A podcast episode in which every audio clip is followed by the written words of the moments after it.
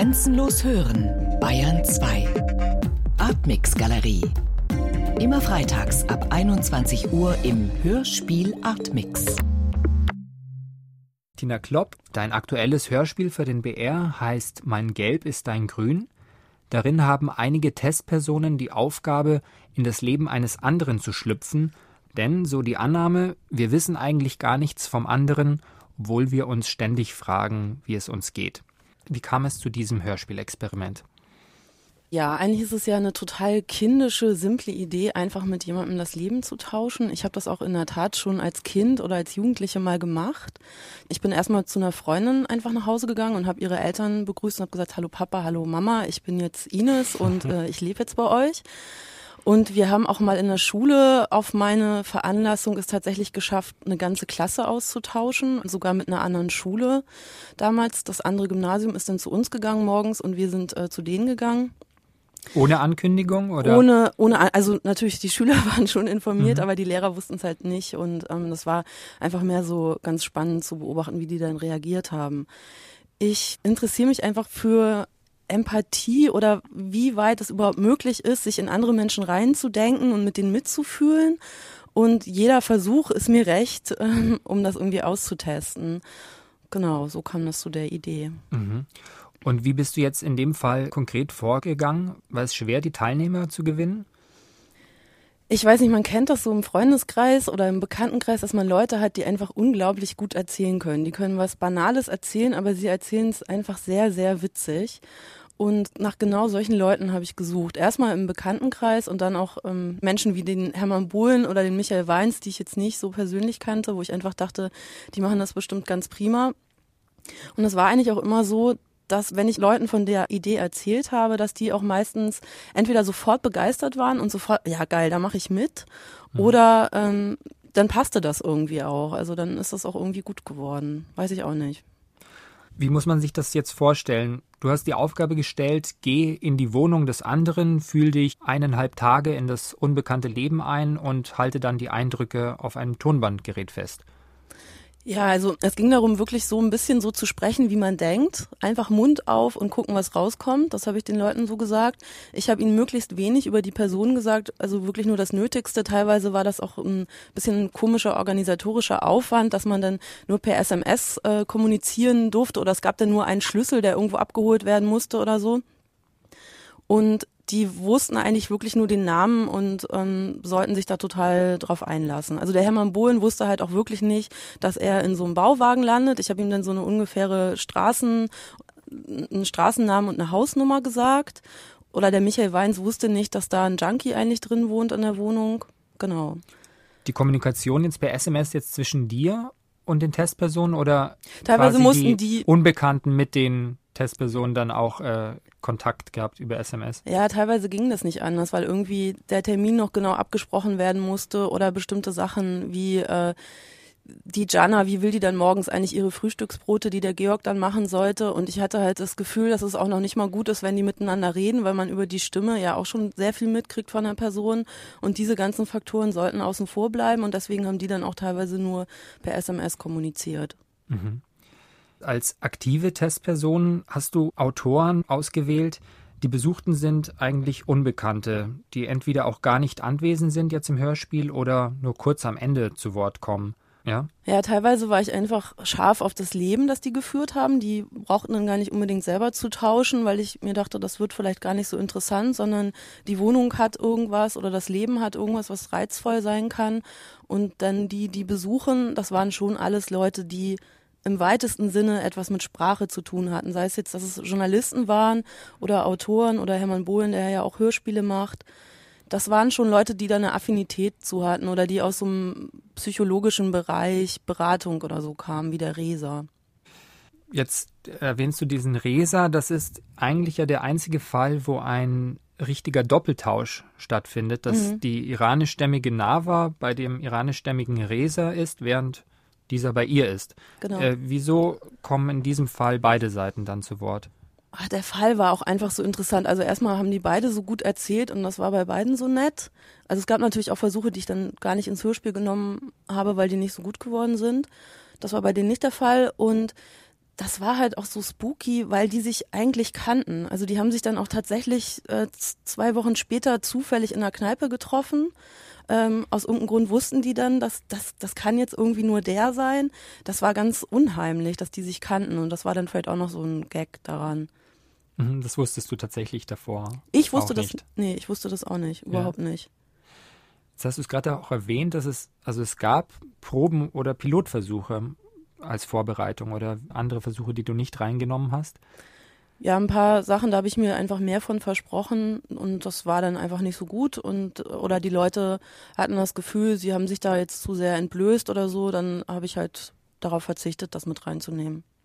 Lief das alles parallel und du hast am Schluss ausgewählt oder hast du sozusagen dann in dem Prozess verschiedene Teilnehmer gecastet oder mit denen das durchgespielt? Nee, also es war schon so, dass der erste, der getauscht hat, das war der Georg, äh, dass das gleich super war und dann kamen ein paar Tausch, die nicht so spannend waren und dann, also man hatte immer schon so eine Vorahnung, nachher wusste ich dann auch immer schon, ob das jetzt gut klappt oder nicht. Genau. Mhm. Der Hörer, der bekommt ja die Tonaufnahmen der Testperson als Collage präsentiert und es ist auch nicht immer ganz einfach, die insgesamt, glaube ich, sechs Teilnehmer auseinanderzuhalten. Ist das eine zusätzliche Orientierungsschwierigkeit auch ja. für den Hörer oder vielleicht dazu was? Ja, also man könnte da jetzt ganz streng rangehen und sagen, hm, ich weiß, weiß manchmal gar nicht, wer welcher ist und ich verwechsel die und das ist irgendwie nicht gut. Und ich hatte zuerst auch überlegt, ob jeder sozusagen eine ganz eigene Geräuschkulisse bekommt, um die wiedererkennbar zu machen. Und dann habe ich irgendwie beim Hören gemerkt, dass diese merkwürdige Stimmung, dass da irgendwo Leute in fremden Wohnungen sind und parallel auch zur gleichen Zeit so wie es geschnitten ist, dann irgendwie aufwachen oder vielleicht sogar nach genau den gleichen Sachen suchen oder nach ganz unterschiedlichen Sachen suchen, dass ich gerade das spannend finde und das deswegen gar nicht so wichtig finde, dass man jetzt immer weiß, ja, das ist ja der, der ist geboren äh, in Frankfurt und äh, seine Lieblingsfarbe ist rot, sondern dass man einfach da so ein bisschen sich mitnehmen lässt und von der Stimmung einfach äh, profitiert. Mhm. Und hast du das Projekt von Anfang an als Hörspiel konzipiert? Also war der Verzicht auf optische Eindrücke von vornherein gewollt?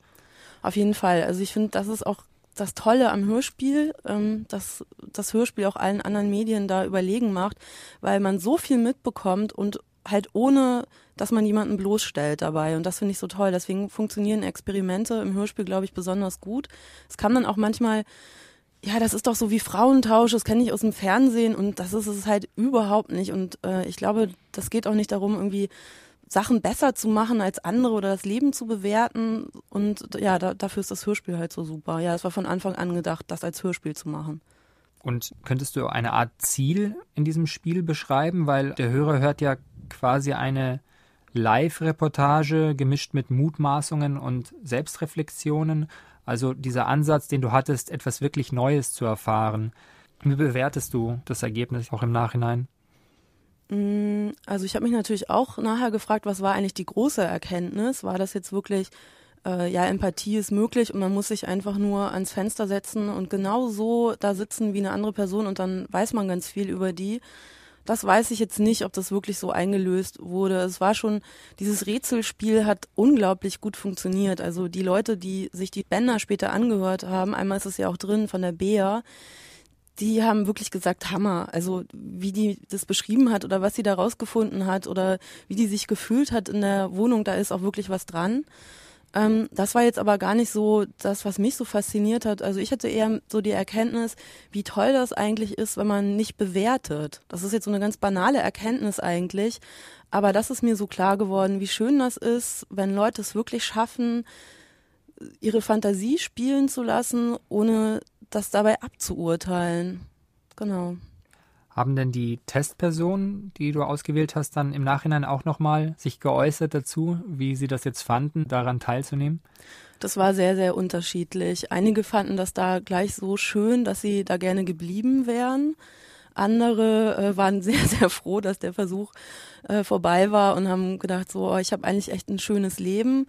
Ähm, die waren, was interessant war, die waren alle unglaublich neugierig und waren ganz, ganz scharf darauf, diese Person dann kennenzulernen. Also das hat sehr äh, Interesse geweckt für den Menschen, der da gelebt hat, in dessen Leben man war. Gibt es da Grenzen? Weil es ist ja ein Spiel mit dem echten Leben, also im Unterschied zu anderen Spielen, die vielleicht virtuell auch ablaufen. Gab es da für dich Grenzen oder für die Teilnehmer Grenzen? Also ich wollte nicht, dass jemand bloßgestellt wird. Ich habe sicherlich auch nicht alle Äußerungen und ähm, alles, was man so gefunden hat in der Wohnung mit reingenommen. Dass jetzt jemand da total abgegangen ist und plötzlich seine Identität äh, verloren hat, seine eigene, das ist nicht vorgekommen. Was ich ein bisschen seltsam fand oder interessant war, als der Georg, der hat ja für den Jan gekocht und der Jan ist dann wiedergekommen, also in sein richtiges Leben. Und da hatte man ein bisschen den Eindruck, dass der Georg dieses Leben echt so ein bisschen eingenommen hat und da viel präsenter war und sich auch auf den richtigen Platz vom Jan gesetzt hat und ihn dann auf so einen Katzentisch, so einen Katzenplatz verwiesen hat. Und da hatte ich so das Gefühl, so der Jan, der kommt gar nicht so richtig zum Zuge, der kommt gar nicht richtig zu Wort da ist jemand so aus seinem Leben verdrängt worden. Mhm. Und ähm, das tat mir fast so ein bisschen leid dann. Okay. Also Identitätskrisen oder eher Identitätsraub, Raub. dass andere Leute dann gerne ihr Leben doch zurück gehabt hätten wohl. Zum Abschluss generell nochmal zu diesem Thema Spielen das dich ja offensichtlich äh, schon wirklich sehr lange beschäftigt. Äh, du hast ja auch für den Bayerischen Rundfunk für die Hörspielabteilung 2006 ein Feature realisiert, das hieß Medienspiele. Wie reiht sich jetzt dein aktuelles Hörspiel da ein in diesen Spielekontext? Gute Frage. Ähm, ja, also ich finde, Spiel und Experiment ist ja sehr dicht beieinander und alles, was auslotet, was sonst noch so geht. Also ich habe auch da, glaube ich, einen sehr weiten Spielbegriff. Alles, was Kunst ist, ist ja auch äh, eine Art, die Realität anders zu sehen und damit zu spielen. Und ich finde einfach, dass das Hörspiel dafür ein tolles Medium ist und dass ich so ausprobieren, was anderes Leben ist oder was alles noch möglich wäre, total wichtig finde und ja, da auf jeden Fall auch weiter dranbleibe an dem Thema und auch an dem Thema Empathie.